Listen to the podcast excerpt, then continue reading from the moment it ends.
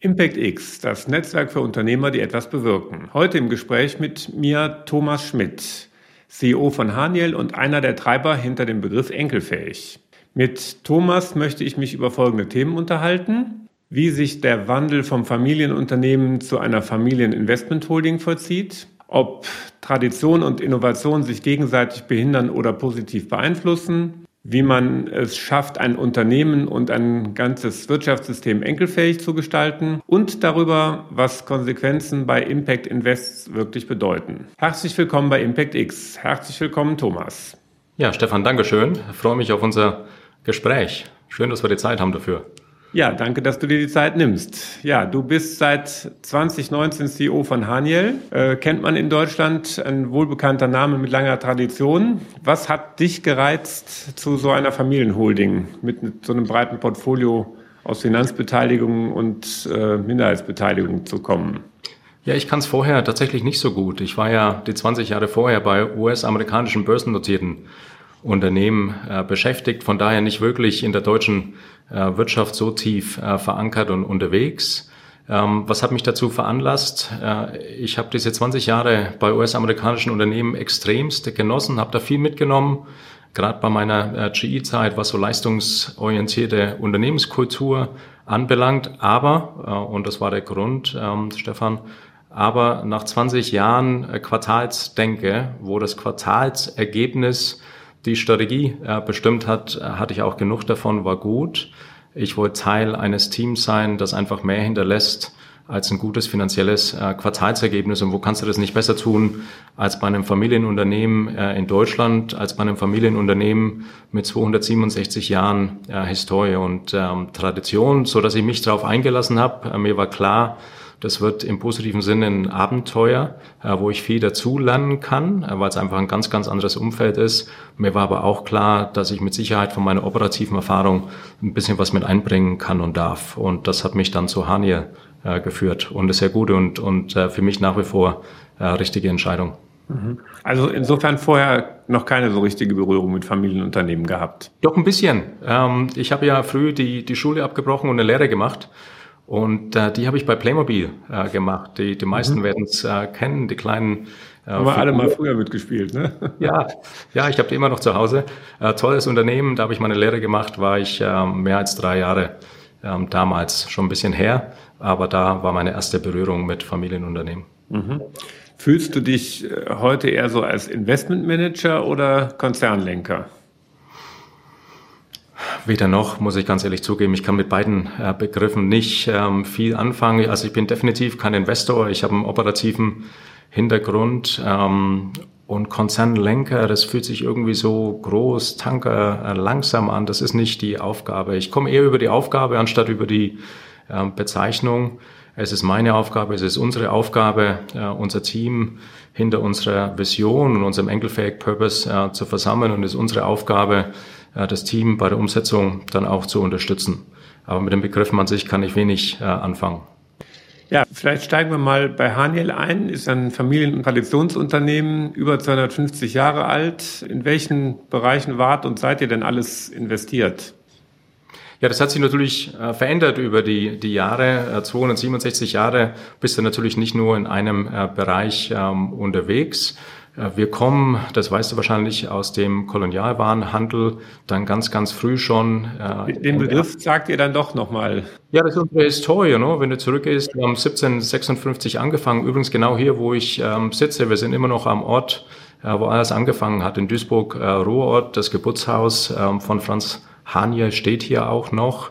Mhm. Und so ging es eben damals äh, los. Das ging dann relativ schnell Richtung Eisenwahn und ähm, dann natürlich in den äh, Kohleabbau, ähm, Bergbau, ähm, dann Richtung Schifffahrt, Handel und aus der Phase kommen wir gerade. Äh, wir waren einer der Gründungsinvestoren der Metro, ähm, damit natürlich ganz stark handelsgetrieben über die letzten Jahrzehnte und befinden uns jetzt wieder in der Phase des Umbruchs, kommen wir auch gleich dazu. Ja, das heißt, genau. Okay, Economy gehört auch noch mit dazu. Ne? Gehört auch noch mit dazu, Mediamarkt Station. Ja. Das heißt, wenn du heute unser Portfolio dir anguckst, ist es noch ein bisschen unsortiert. Das heißt, wir haben sehr viele Geschäftsmodelle, kommen, wie gesagt, aus dem Handel und wollen das Portfolio äh, in der Zukunft enkelfähig aufstellen. Aber ich bin mir sicher, da kommen wir gleich noch dazu, was das bedeutet und wie sich das Portfolio weiterentwickelt. Wir haben heute ja.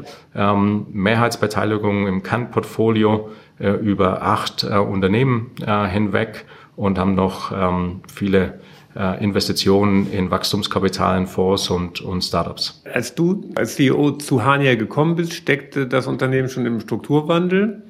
Äh, die, die Ausrichtung in Richtung nachhaltig, die hast du dann aber maßgeblich 2019 gestartet? Oder wie genau kam es zur Entscheidung von den Familien, mehr von dir getrieben? Wer hat das Konzept geprägt und welche Rolle hast du dann von Anfang an da eingenommen? Ja, wir kamen aus der Phase der finanziellen Konsolidierung und uns war klar, dass wir uns, ähm, als, äh, als ich dann anfangen durfte in 2019, dass wir uns nochmal neu ausrichten äh, müssen. Uns war klar als Unternehmen, wir sind an einem Wendepunkt. Äh, wir wollen den Weg nach vorne wieder anders gehen. Und uns war auch klar, nachdem wir als Unternehmen an einem Wendepunkt sind, uns auch konsequent neu aufstellen wollen, dann wollen wir das auch so tun, dass wir unserer gesellschaftlichen Verantwortung äh, gerecht werden. Denn als Gesellschaft sind wir natürlich auch an einem Wendepunkt angekommen. Wir können so nicht mehr über die planetaren Grenzen äh, hinaus wirtschaften. Von daher war für uns klar, dass die zwei Themen zusammenkommen müssen. Und wir haben damals in diesem Prozess ähm, die Familie mit äh, eingebunden, äh, weil wir schon einmal definieren wollten, was ist denn wirklich unsere Aufgabe. Und das haben wir gemeinsam gemacht und unsere Aufgabe ist es eben, Wert zu schaffen für und über Generationen hinweg und es geht über die monetäre Komponente äh, weit ähm, hinaus. Das heißt, wir haben das mhm. nicht nur mit den MitarbeiterInnen hier in der Holding äh, und in den Portfoliounternehmen, sondern gemeinsam mit der Familie einmal definiert. Das war im zweiten Halbjahr 2019 und wir sind dann Januar 2020 mit unserer enkelfähig äh, Transformation und Reise gestartet. Hast du mehrmals das Wort Familie angesprochen? Die, die Familie, das sind über 750 Gesellschafter, ist ja wahrscheinlich dann doch auch ein aufwendiger Prozess. Wie managt man sowas?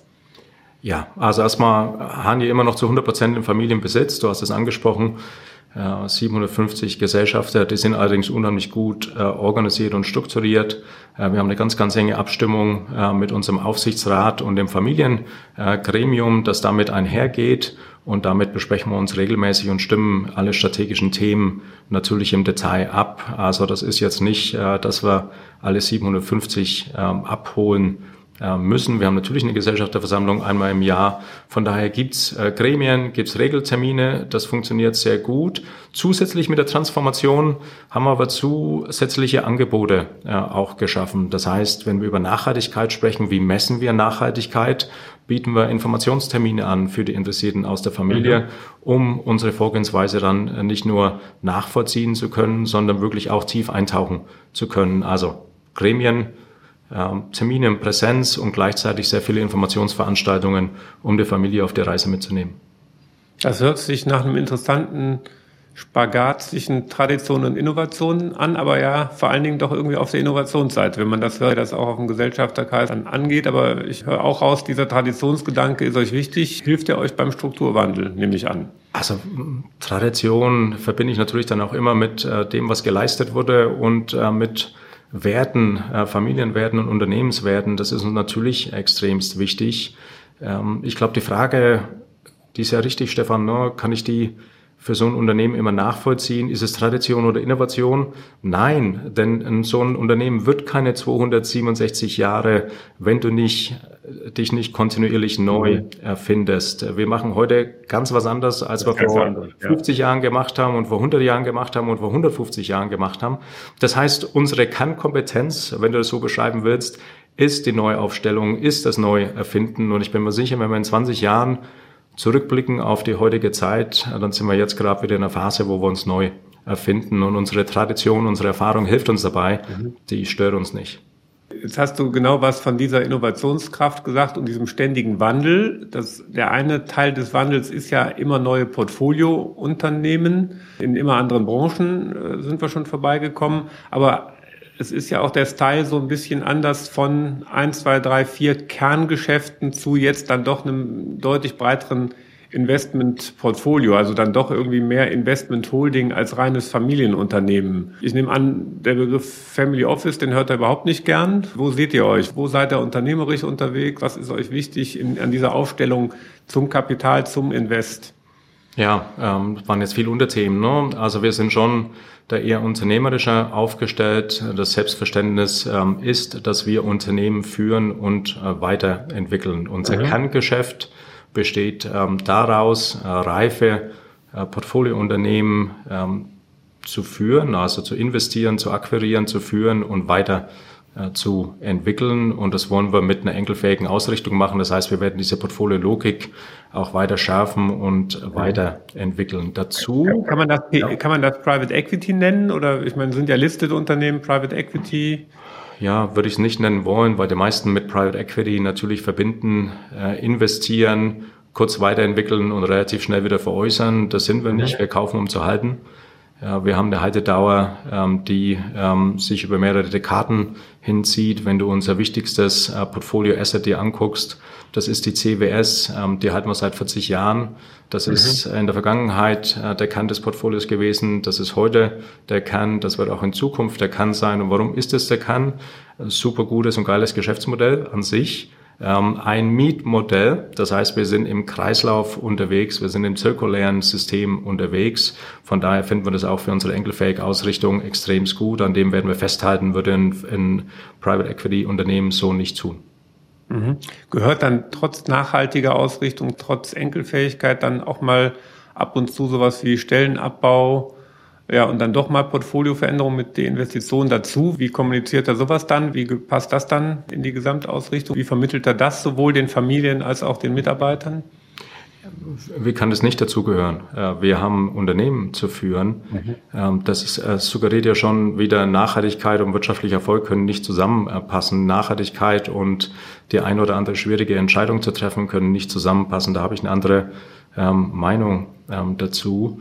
Wir haben uns entschieden, das Unternehmen neu aufzustellen und äh, in die enkelfähige Transformation zu gehen. Enkelfähig, äh, ohne der Diskussion jetzt schon vorgreifen zu wollen, heißt wirtschaftlich erfolgreich durch Nachhaltigkeit in unserer ähm, Definition. Das heißt, die wirtschaftliche, der wirtschaftliche Erfolg muss gegeben sein. Das hieß für uns, wir, wir mussten neue Kompetenzen in der Holding aufbauen und uns teilweise von äh, Themen trennen, die uns sehr erfolgreich in der Vergangenheit äh, begleitet haben. Das war ein mhm. schmerzvoller Schritt, aber ein wichtiger, richtiger und notwendiger. Wie geht man sowas an? Das weißt du auch natürlich ähm, idealerweise erstmal mit sehr viel Transparenz, äh, warum wir das tun, was ist die Notwendigkeit und wo wollen wir hin und was braucht es dazu.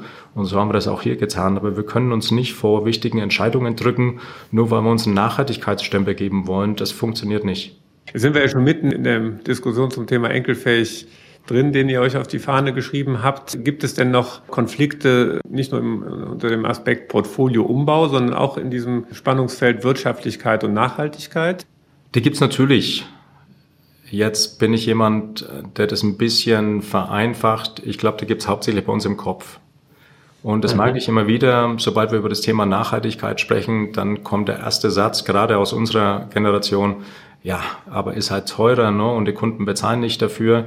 Ich glaube, das ist der falsche äh, Angang. Wenn ich über enkelfähig äh, denke und spreche, dann heißt das für mich, das ist das neue Normal. Das ist Unternehmertum im 21. Jahrhundert. Ich bin sowas von felsenfest davon überzeugt, dass in fünf bis zehn Jahren jedes erfolgreiche Unternehmen ein nachhaltiges Unternehmen äh, sein wird. Und wenn ich mir die Leute angucke, die hier zu uns in die Impact äh, Factory kommen, also die wirklich nächste Generation, unternehmerische Generation, die sprechen nicht mehr über Nachhaltigkeit. Das Wort ist aus dem Wortschatz verschwunden. Das ist eine Grundvoraussetzung. Das heißt, die entwickeln wirklich sehr gute Produkte und Dienstleistungen, die per Definition nachhaltig sein müssen. Da wird sich die Welt hin entwickeln. Deswegen ist es für mich nicht unbedingt ein Widerspruch. Ich sage nicht, dass es einfach ist. Aber es ist mhm. nicht unbedingt ein Widerspruch und die Veränderung oder die Akzeptanz muss bei uns im Kopf anfangen, gerade bei uns in den Unternehmen. Ja, jetzt hast du ja so ein bisschen den Begriff und eure Sicht auf enkelfähig. Du hast gesagt, nachhaltig ist das neue Normal. Ich gucke ja so ein bisschen der Impact-Brille, Impact Investing, Impact Unternehmertum auf Unternehmen drauf. Siehst du da einen Unterschied oder ist das eigentlich nur in Anführungszeichen euer Markenzeichen für das, was andere Impact nennen? Siehst du da Unterschiede oder? Also wenn ich auf Impact äh, gucke, ähm, habe ich nochmal eine Unterkategorie Impact for Profit. Äh, und äh, das kommt unserer Hanier-Definition von enkelfähig dann schon eher nahe, denn klar, wir sagen Unternehmertum im 21.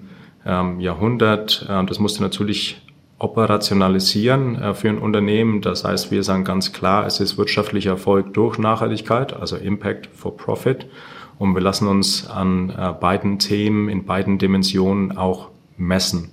Denn sonst mhm. kannst du es ja nicht äh, operativ umsetzen im Tagesgeschäft. Finde ich okay, dass wir auch mal über solche Definitionsdinge sprechen. Dir ist wichtig Impact for Profit. Das ist, wäre für mich jetzt relativ normal und ich würde das andere Social Entrepreneurship nennen. Aber ich glaube, heißt ja einfach, wir meinen an der Stelle, das also ist das Gleiche. Sind wir uns einig. Und sind einfach in verschiedenen Begriffswelten da unterwegs. Aber ja, ist richtig und wichtig. Wie sucht ihr jetzt solche enkelfähigen Unternehmen aus? Habt ihr da ein, ein, festes Raster für? Weil es, ich sag mal, es umfasst ja erstmal dann alle möglichen Facetten von Enkelfähigkeit. Ich nehme an, ihr orientiert euch ja auch an den SDGs in irgendeiner Form, baut die ins Reporting ein, baut das wahrscheinlich auch in den Auswahlprozess schon mit ein. Ja, absolut auf mehreren Ebenen. Und äh, Stefan, das hat sich natürlich auch weiterentwickelt. Äh, wir sind jetzt drei Jahre, ein bisschen mehr als drei Jahre unterwegs. Wir haben angefangen mit den Nachhaltigkeitszielen, haben uns die Megatrends angeguckt und daraus äh, sehr high-level abgeleitet, People, Planet, Progress. Also haben wir uns auf den People-Themen das ganze Thema Gesundheit, Sicherheit angeguckt, auf den Planet-Themen zirkuläre ähm, Systeme, Recycling-Unternehmen und auf der Progress-Seite äh, wie können wir über äh, Automatisierung äh, Ressourcen äh, einsparen. Das ähm, hat sich jetzt weiter verdichtet. Äh, das heißt, wir kommen immer mehr auf diese Planet-Themen. Warum? Weil wir einfach sehen, da haben wir uns unheimlich viel äh, Tiefe erarbeitet, ähm, unheimlich viel Wissen erarbeitet, eine Glaubwürdigkeit erarbeitet. Das heißt, auf dem weiteren Weg nach vorne wird aus diesen drei Ps, People, Planet, ähm, Progress, das Planet äh, P. Das heißt, wir gehen ganz, ganz klar auf diese zirkulären Dienstleistungssysteme mhm. wie eine CWS und äh, wir würden es heute Cleantech oder Climate Tech ähm, Bereiche äh, gehen. Das wird die grundsätzliche Ausrichtung sein. Wie finden wir die Unternehmen? Ähm, wir ähm, über unser Netzwerk natürlich, aber auch über ähm, Suchen, wie das ein Finanzinvestor auch nicht anders tun würde.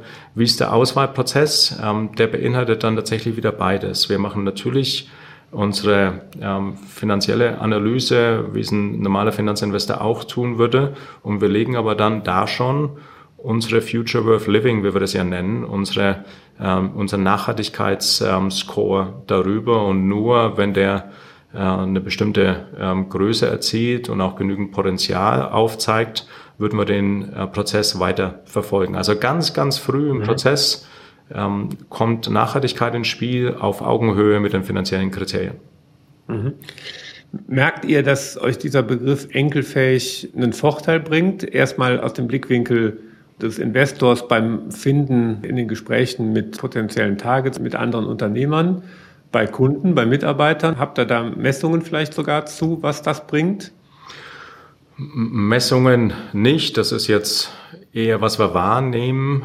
Mit Enkelfähig sind wir natürlich super klar äh, positioniert, was, ähm, was unser Suchprofil an Unternehmen anbelangt. Da funktioniert es, glaube ich, äh, sehr gut. Natürlich immer in Kombination mit die Leute merken, dass wir es inhaltlich äh, ernst meinen. Es ist leider mhm. heute ja so, dass du Konsistenz, ne? ja, dass so viel Greenwashing auch ähm, dabei ist. Also wenn Leute mit uns sprechen, dann verstehen die schon relativ schnell, die die meinen das echt ähm, ernst. Von daher haben wir dann eine sehr klare Positionierung, erlaubt uns auch das eine oder andere bilaterale Gespräch, an das man normalerweise so nicht rankommt. Wo es auch gut funktioniert, ist, glaube ich, äh, bei der Ansprache von äh, möglichen MitarbeiterInnen äh, auch da sehen wir immer stärker, dass der purpose-getriebene Gedanke damit einfließt. Ähm, nur eine Arbeitsstelle und nur Geld verdienen ist für die meisten nicht mehr genug. Da hilft Enkelfähig enorm und da sind wir sehr äh, erfolgreich. Wo würde ich es noch mehr sehen wollen? Ist tatsächlich auf der Kundenseite. Das ist da, wo die größere Herausforderung ist, weil wir es ja über sieben, acht, neun einzelne Portfoliounternehmen spielen müssen und jedes Portfoliounternehmen hat natürlich eine andere, muss eine andere Auslegung von enkelfähigen Produkten dann auch haben, um Kundennutzen ähm, zu äh, präsentieren. Das ist bestimmt der Bereich, wo wir noch am meisten aufzuholen haben. Wenn ihr jetzt genau euer Portfolio betrachtet, ihr habt gesagt, vor allen Dingen in reifere Unternehmen, sind aber ja auch schon ein paar Startups mit dabei. Wie ist da die Mischung? Wann in Startups, wann eher in schon etwas reifere Unternehmen? Ja, vielleicht noch einmal zur Beschreibung. Unser Kerngeschäft ist unser Kerngeschäft. 90 Prozent von dem, was wir tun, geht in diese reifen äh, Unternehmen, die schon eine bestimmte Größenordnung dann auch äh, besitzen, die wir weiterentwickeln wollen. Wir haben mhm. vor drei Jahren als Teil der Enkelfähige-Reise entschieden, dass wir eine zweite Investmentklasse aufmachen. Ähm, wir haben das damals Growth äh, genannt. Wir investieren mhm. hauptsächlich in Wachstumskapital, das meiste davon in Fonds, aber auch ausgewählt ähm, in einzelne Startups. Warum haben wir das getan? Weil wir wussten, dieser Portfolio... Also Fonds im Startup-Bereich dann ausschließlich. Genau, im Wachstumskapital. Ja, ja. Ähm, Bereich. Äh, warum haben wir das damals äh, getan, äh, Stefan? Weil wir wussten, dass der Portfolioumbau im Kerngeschäft mehrere Jahre dauern wird. Wir wollten mhm. uns sehr frühzeitig, sehr klar positionieren. Und das haben wir natürlich geschafft über solche Investitionen wie in 1,5 Grad oder jetzt Arones, ähm, die uns ja ganz klar dann auch als ein ähm, nachhaltiger, purpose-getriebener Investor positionieren und glaubhaft machen. Und deswegen haben wir diese zweite Investmentsäule äh, aufgemacht. Die funktioniert sehr gut. Die Positionierung klappt gut äh, und wie gesagt, die Glaubwürdigkeit äh, kommt auch daher, so dass wir den Bereich auch weiter stärken werden äh, in der Zukunft. Mhm. Jetzt hast du ja mehrmals angesprochen, dass ihr die Unternehmen auch transformiert. Das ist ja meine Kritik am Thema ESG eigentlich, dass das ja die Investoren aus den Unternehmen raustreibt, die vielleicht noch nicht transformiert sind. Würdet ihr in ein Unternehmen investieren, was eben heute noch nicht ESG-konform als Mindeststandard, noch nicht Impact, noch nicht enkelfähig ist, genau mit dem Ziel, es zu transformieren? Das heißt, würdet ihr auch einem, einem solchen alten Bestandsunternehmen eine, Chance geben und damit Bestandsinnovation ermöglichen? Kommt drauf an. Also, ähm, bevor ich darauf eingehe, ESG finde ich grundsätzlich in vielen Bereichen zu oberflächlich ähm, mhm. und geht uns oft zu stark in den Governance-Teil und zu wenig in den E-Environmental-Teil. Deswegen haben wir unser eigenes Rating entwickelt. Du lässt haben ist einfach zu wenig und ja, schafft, da sind wir uns einig, Thomas, irgendwie komische Artefakte. Ne? Da sind wir mit der mit der Impact enkelfähig Logik do active good eindeutig ja. auf der richtigen ja. Seite. Ne? Sind wir zu sehr mit ESG zu stark auf der Reporting-Seite unterwegs mhm. ähm, und Risikomanagement-Seite unterwegs. Reicht mir persönlich ja. nicht. Deswegen haben wir uns ein eigenes Rating ja überlegt, diesen Future Worth Living. Und du, wir machen immer beides. Wir gucken uns an, wo steht ein Unternehmen und welches Potenzial hat ein Unternehmen. Und wenn das Potenzial gegeben ist, das zu transformieren, dann ist es natürlich in Anführungsstrichen die Königsklasse. Das ist ja genau, wo du, wo du sein willst, äh, bestehende Industrien weiterzuentwickeln. Ich glaube, dann haben wir wirklich einen Impact, wenn uns das gelingt. Das geht allerdings nicht bei allen ähm, Unternehmen, das ist auch klar. Aber wir gucken uns tatsächlich beide äh, Perspektiven an, wo steht das Unternehmen heute und gibt es wirklich eine Möglichkeit, das zu tun. Das wenden wir an, sowohl für zukünftige Portfoliounternehmen, also mögliche Investitionen, äh, wie auch für unser eigenes äh, Portfolio. Also für jedes unserer Portfoliounternehmen gibt es eine Future Worth Living Statusbewertung und es gibt eine Future Worth Living Potenzialanalyse und daraus leiten sich natürlich Aktionspläne ab und so kommen wir natürlich dann in die Transformation, wie du es beschrieben hast, der einzelnen oder Weiterentwicklung der einzelnen Unternehmen.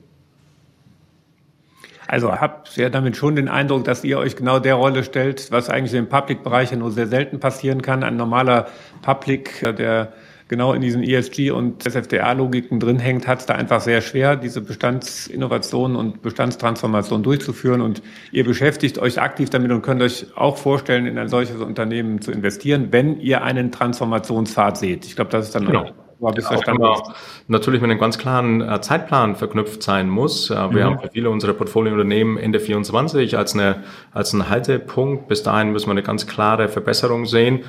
Natürlich auf der finanziellen Performance wie auch auf der Nachhaltigkeitsperformance. Und ich glaube, dann äh, machen wir da gemeinsam einen Haken dran und können weiter vorangehen. Ich glaube, an der Stelle können wir einen kleinen Exkurs genau in Richtung Ziele so ein Ziel bis zu einem bestimmten Jahr 2024, 2025 irgendwo in einem Bestandsportfolio zu sein. Das hört sich erstmal ganz cool und absolut richtig an. Wenn man das genau unter diesem Blickwinkel Bestandsinnovation dann von neuen Investitionen, dann sieht man, dass genau die Kennzahl vielleicht ins Wanken kommen kann und dass man vielleicht in Zukunft eher an, Kennzahlen arbeiten kann und sollte, die genau den, vielleicht diesen Transformationsweg beschreiben. Aber da, ich glaube, das ist dieses Für und Wider von Kennzahlensystemen. Kennzahlen prägen eben dann doch. Man, wir brauchen sie alle. Ansonsten können wir, glaube ich, sind wir uns einig, große Unternehmen oder überhaupt Menschengruppen überhaupt nicht steuern und in bestimmte Richtungen bekommen. Aber sie haben halt auch immer irgendeine Downside oder einen vielleicht nicht ganz gewollten Effekt. Ne? Ja, ja, aber ja, also finde ich ganz, ganz klasse, dass ihr euch so klar auch dazu bekennt, hier Bestandstransformationen durchzuführen. Ja, Portfolio. Gibt es da irgendwie Unternehmen, die dich ganz persönlich ganz besonders inspiriert haben oder inspirieren, die, die dir besonderen Spaß machen aus bestimmten Gründen, die du nochmal so ein bisschen hervorheben möchtest?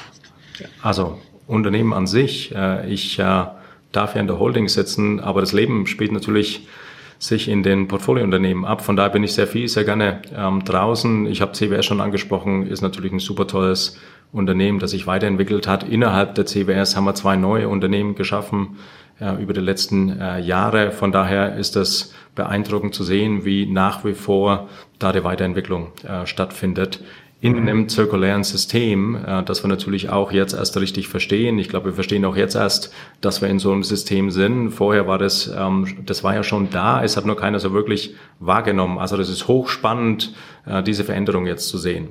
Auf der anderen Seite haben wir ein Unternehmen äh, wie Emma, ähm, gerade was die Wachstumsdynamik anbelangt, noch nicht die Nachhaltigkeit, die, die, die äh, Wachstumsdynamik anbelangt super spannend, da reinzugucken. Da lerne ich unheimlich viel äh, von dem Team, von den beiden äh, Gründern, wie die ihr Unternehmen, wie agil äh, die ihr Unternehmen führen und wie schnell die auf die unterschiedlichen Marktanforderungen reagieren und dezentral dann auch arbeiten.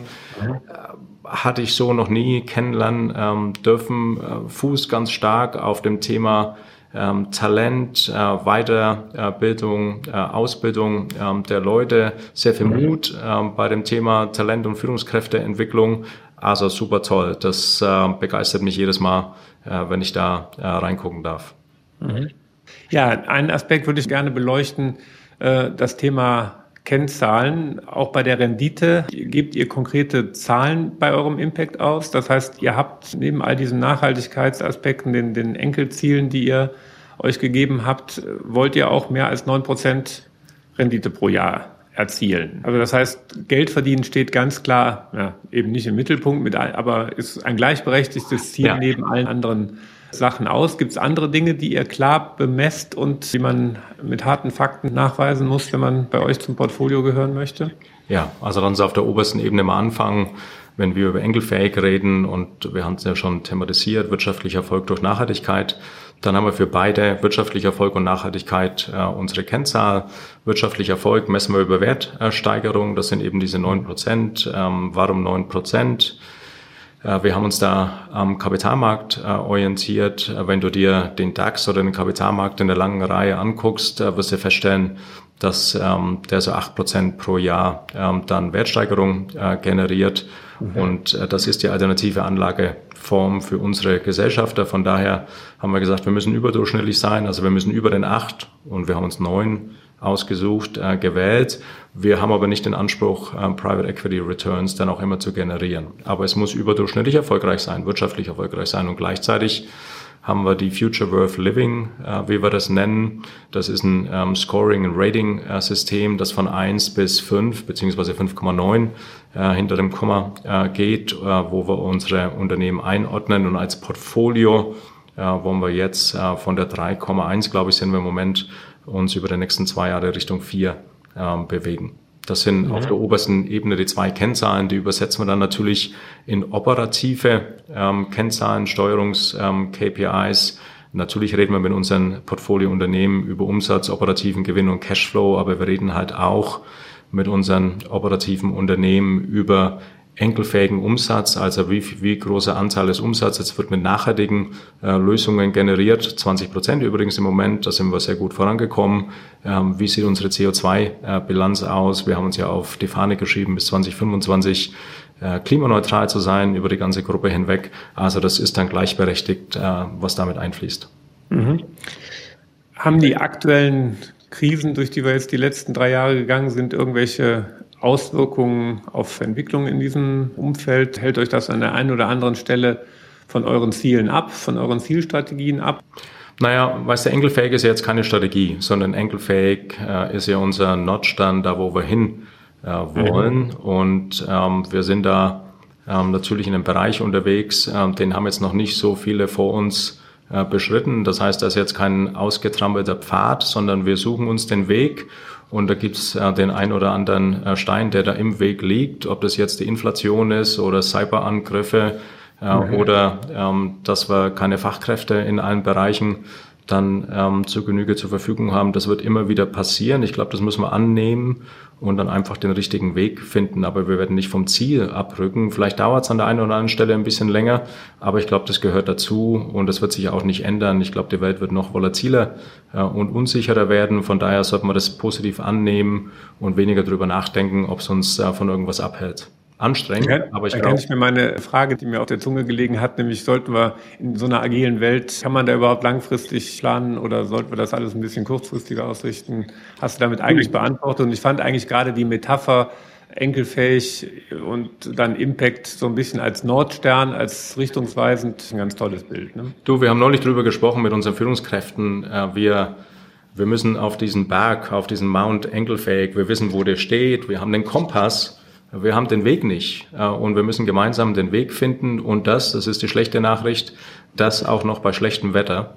Ja, denn ähm, das Marktumfeld ist nun mal extremst herausfordernd, aber es hilft ja nichts. Ne? Ähm, wir haben alle die gleichen Voraussetzungen und ich glaube, diejenigen werden als erster den, den Pfad hoch auf diesem Berg finden, äh, die das positiv annehmen. Ich höre immer noch viel zu viel boah, wann ist denn endlich äh, dieses leidige Corona vorbei, wann hört denn die Inflation auf, würde ich gar nicht großartig drüber nachdenken. Die ist heute da. Wir müssen damit umgehen und wir müssen trotzdem unseren Weg äh, finden. Das ist auch da wieder, glaube ich, zum großen Teil eine Einstellungssache.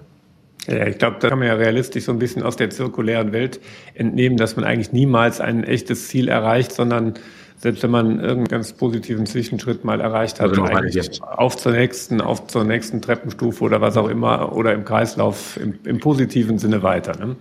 Jetzt haben wir ja so ein bisschen Portfolio, Impact. Es gibt noch eine Initiative, um die du dich kümmerst, Urban Zero, die ja nochmal einen ganz anderen Aspekt reinbringt, nämlich einen Stadtteil enkelfähig zu machen. Und bis 2029 habt ihr da Großes direkt in eurem Quartier, wo ihr in Duisburg sitzt, vor. Vielleicht kannst du darüber auch noch mal ein bisschen berichten.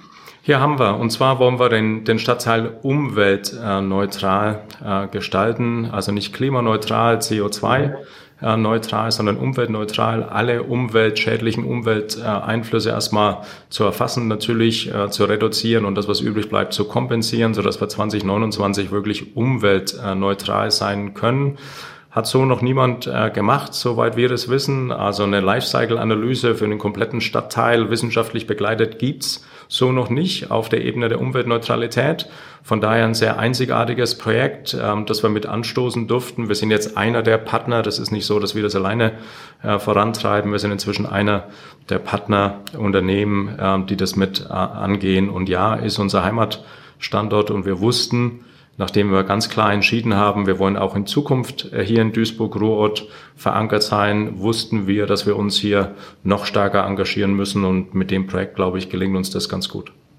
Mhm. Was ist so der Fokus? Ihr wollt bis 2029 umweltneutral sein. Wie geht es danach weiter? Weitere Stadtteile, dass das Projekt ausweitet oder was ist so der Plan danach? Naja, eigentlich, äh, wenn uns das gelingen sollte, wie gesagt, sehr ambitioniert, und dann hast du die Blaupause für urbanes äh, Leben. Wir sehen heute schon, dass wir sehr viel Aufmerksamkeit äh, für das Projekt bekommen. Wir haben übrigens heute schon die ersten Urban Zero, wie wir das ja nennen, zwei äh, Projekte. Das heißt, ähm, andere Stadtteile, andere Städte interessieren sich bereits für die Konzepte. Jetzt sind wir noch sehr früh. Wir sind ja gerade so am Übergang der Analysephase in die erste Reduktions- Phase. Die Projektgesellschaft ähm, steht ähm, inzwischen und wir sind in der Projektarbeit äh, unterwegs. Von daher sind wir noch in der sehr frühen, in der, in der Landphase und trotzdem sehen wir schon, dass sich andere äh, Städte das sehr genau angucken und teilweise auch schon anfangen zu kopieren. Also das muss ähm, die Idee sein, dass wir die Lernerfahrung dann natürlich weitergeben können. Was sind aktuell so die größten Herausforderungen? Ach, da gibt's natürlich ähm, ganz viele, wenn du dir die inhaltliche Arbeit ähm, anguckst, die da gemacht werden muss. Ich habe es gerade gesagt, das geht ja schon mit einer Lifecycle-Analyse los. Für so einen Stadtteil hat noch nie jemand gemacht. Wie kommst du überhaupt an die Daten ran?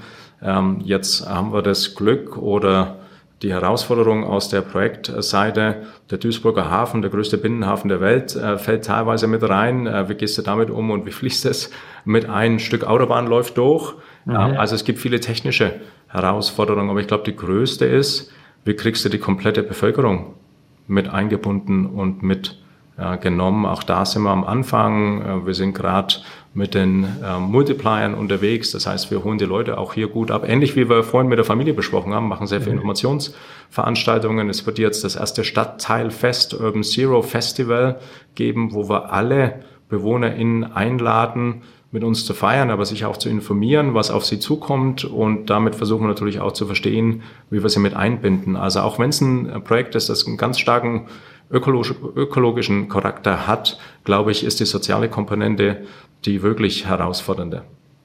Finde ich ein cooles Schlusswort fast und eigentlich ein wirklicher Aufruf eigentlich an alle, wo wir alle mitmachen können, nicht mit, nicht nur bei dem, was wir täglich für Konsumentscheidungen fällen, was wir für, für Investitionsentscheidungen bei Vorsorgeprodukten oder was auch immer im Alltag jeder von uns fällt, sondern eben auch, wie wir morgen leben möchten und was wir dafür für einen Beitrag leisten möchten. Ja, ja sehr cool. Ja, dann möchte ich dir zum Schluss ja noch die Impact X Unternehmerfragen stellen. Bin auf deine knackigen Antworten gespannt. Was ist dein nächster großer Schritt und wie misst du diesen persönlichen Erfolg dabei? Ja, ich weiß nicht, ob der nächste große ist. Äh, mein großer Traum ist ja, dass wir enkelfähig im US Dictionary äh, verankern. Äh, so wie der mhm. Kindergarten steht, möchte ich da enkelfähig äh, haben mit Umlaut als äh, Synonym für modernes, nachhaltiges, erfolgreiches Wirtschaften aus dem deutschen Mittelstand herausgetrieben. Das ist so der große Traum, also enkelfähig über Hanje hinaus, wenn du es kurz okay fassen möchtest. Sehr cool. Wohin bringst du deine Organisation, die, die Haniels, in den nächsten drei Jahren und in welchen Schritten? Du, ähm, würde ich nicht an finanziellen oder Future Worth Living äh, Zielen festmachen, sondern haben wir es geschafft, ähm, alle davon zu überzeugen, dass das der einzig richtige Weg ist. Denn was uns fehlt, nicht nur bei Hanie noch, sondern überall, glaube ich, ist diese Überzeugung, dass das der einzige Weg ist, ähm, der mhm. zu gehen ist, der enkelfähige Weg. Wen würdest du gerne kennenlernen und warum? Habe ich tatsächlich keine Liste. Ähm, habe ich ähm, drüber nachgedacht. Ich bin in einer sehr privilegierten Position, weil ich unheimlich viele spannende Leute kennenlerne und das reizt mich eigentlich mehr. Leute, die mich zum Nachdenken bringen. So ähm, ein Hans-Dietrich Reckhaus äh, von Reckhaus, der ja gegen seine eigenen Produkte wirbt, finde ich super spannend. Ähm, da, da, da könnte ich stundenlang mit ihm drüber reden. Also mir geht es eher darum, findest du einen Gesprächspartner, ähm, der dich anregt, der dich zum Nachdenken bringt, aber jetzt nicht, ich muss Habeck kennenlernen oder ich muss den kennenlernen, das ist es nicht. Mit welchem Unternehmer sollte ich aus deiner Sicht hier das nächste Mal bei Impact X sprechen und warum? Ja, einen habe ich dir schon gesagt, ne? den würde ich wirklich spannend finden, den Hans-Dietrich Reckhaus. Ähm, der hat äh, eine super spannende Geschichte zu erzählen, jetzt schon über zehn äh, Jahre. Das, glaube ich, wird viele äh, Leute interessieren, mhm. aber auch den Dirk Kratzel, über den wir ja zu diesem Standard der Umweltneutralität und damit den Urban Zero äh, Projekt hier gekommen sind, kann ich auch nur allen empfehlen. Okay. Ja, danke für diesen super Input. Ja, und danke damit dir. sind wir am Ende der heutigen Folge von Impact X. Ich habe mitgenommen, du, du bist ein wirklicher Treiber und ganz von tiefem Herzen für den Wandel von Haniel, äh, von einem Familienunternehmen zum, zu, einer, zu diesem zu einer Investment Holding, aber eben auch für diesen Begriff enkelfähig. Einfach, ich, ich glaube, das tropft so richtig aus jeder Pore raus. Merkt man, hat unwahrscheinlich Spaß gemacht, sich mit dir da ein bisschen drüber zu unterhalten und auszutauschen.